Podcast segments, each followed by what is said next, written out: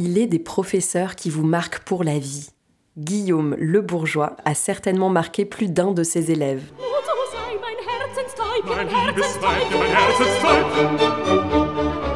Je suis enseignant au lycée professionnel.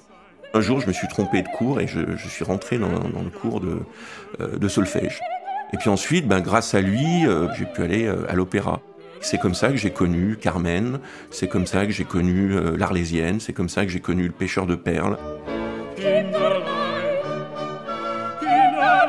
Moi, je suis là pour offrir une ouverture culturelle. Je passe vraiment par la culture pour essayer de motiver finalement les élèves.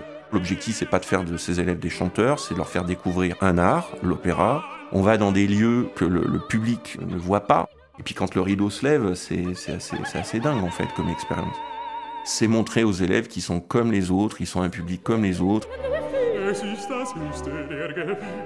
C'est assez modeste, mais je veux que vous soyez fiers de ce que vous avez fait.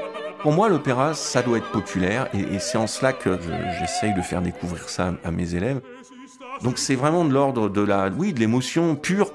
Pour moi, ce qui est essentiel, c'est la notion de plaisir.